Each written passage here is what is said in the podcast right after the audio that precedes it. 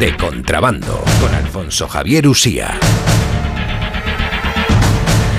Hasta turrones tiene de contrabando en estas fechas navideñas. ¿Cómo estás, amigo?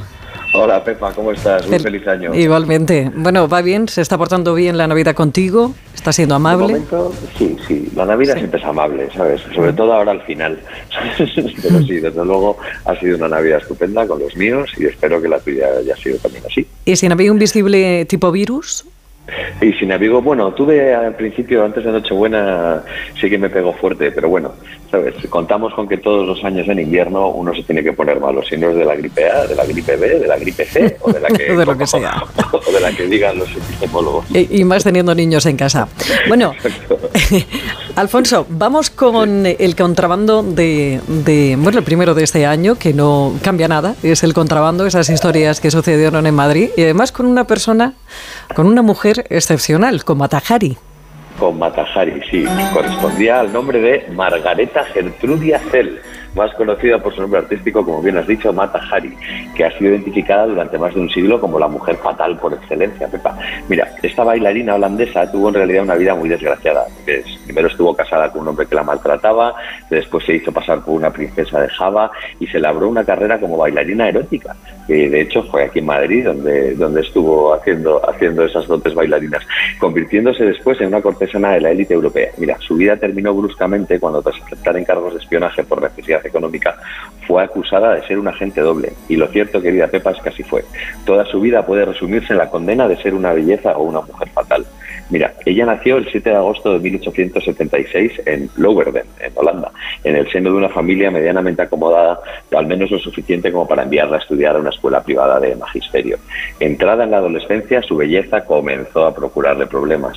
El director de la escuela comenzó a flirtear con ella y aunque no está claro si ella llegó a involucrarse o si fue víctima de acoso, el resultado fue que su padrino y tutor decidió sacarla de la institución.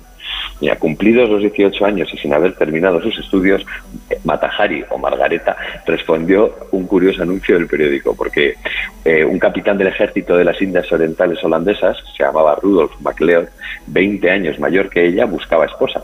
En realidad parece que el anuncio fue publicado por un abrigo del capitán para gastarle una broma, pero Matajari respondió y tras una entrevista se prometieron y se casaron pocos meses después, trasladándose a vivir a la isla de Java. El matrimonio Pepa fue un desastre. Él la maltrataba y finalmente pues se separaron. Así que a su vuelta a Europa la pareja se divorció y Rudolf apartó a Margareta de su hija, alegando una conducta libertina tras lo aprendido en la isla.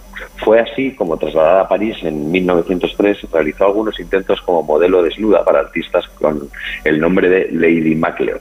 Aquello no funcionó y a finales de 1904 volvió de nuevo, eh, pues un poco aprovechando la reciente pasión por el japonismo que había oriental para forjar una nueva personalidad, asegurando que era una princesa de Java. Pasados unos años en París, pues con diversos amantes, poderosos políticos y hombres de negocio, eh, a quienes embaucaba con su delicado personaje creado ad hoc para eso, para seducir y al toque sobrevivir, pero las condiciones comenzaron a complicarse en Europa por aquello del estallido de la Primera Guerra Mundial. Entonces se dice que la Matajari optó por ponerse al servicio de los alemanes para obtener información de los oficiales y de los altos mandos franceses con los que mantenía relaciones íntimas. Y llegó a Madrid razón por la que incluimos a la incluimos en nuestro contrabando de hoy, Pepa. El comandante Ladux, que sospechaba ya de ella, la envió a un país neutral, que era España quería pillarla con las manos en la masa.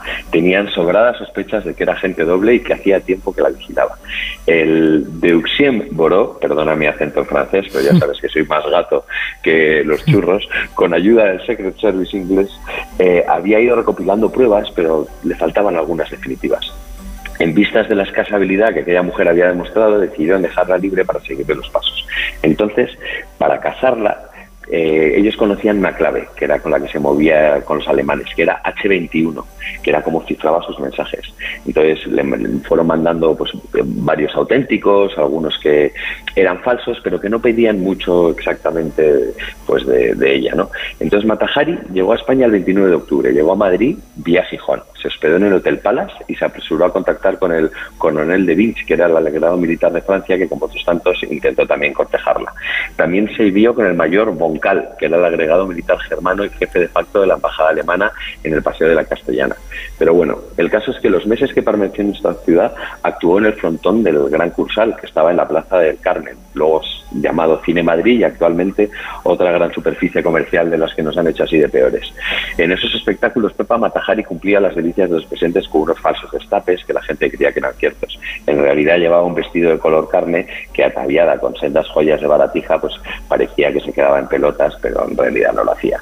Ajeno al peligro que se cernía sobre ella, el servicio alemán le envió un telegrama cifrado con instrucciones. Debía comunicar a la gente H21 que urgentemente volviese a Francia y continuar allí su misión. Le llegaría también un cheque de 15.000 francos de la Kramer y sobre, eh, bueno, básicamente era el cebo. Los franceses lo interceptaron, entonces así ya no les quedó ninguna duda que trabajaba para los alemanes. Así que estos le enviaron otro telegrama falso instándola a volver a Francia con premura. Nada más pisar suelo francés la detuvieron y la fusilaron a las afueras de París el 15 de octubre de 1917. Matahari Pepa sigue siendo un personaje de leyenda. Para algunos era una moral que estaba dispuesta a todo con tal de seguir viviendo en el lujo y la ostentación. Para otros, una mujer que vivió rodeada de circunstancias difíciles.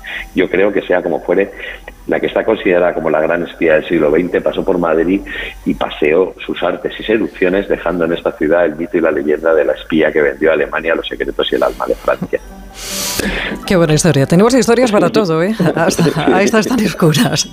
Bueno, Jotopsia, que tenga usted un buen día de Reyes, que le traiga muchas cosas y, y la semana que viene más. Un beso. La semana que viene, un beso fuerte.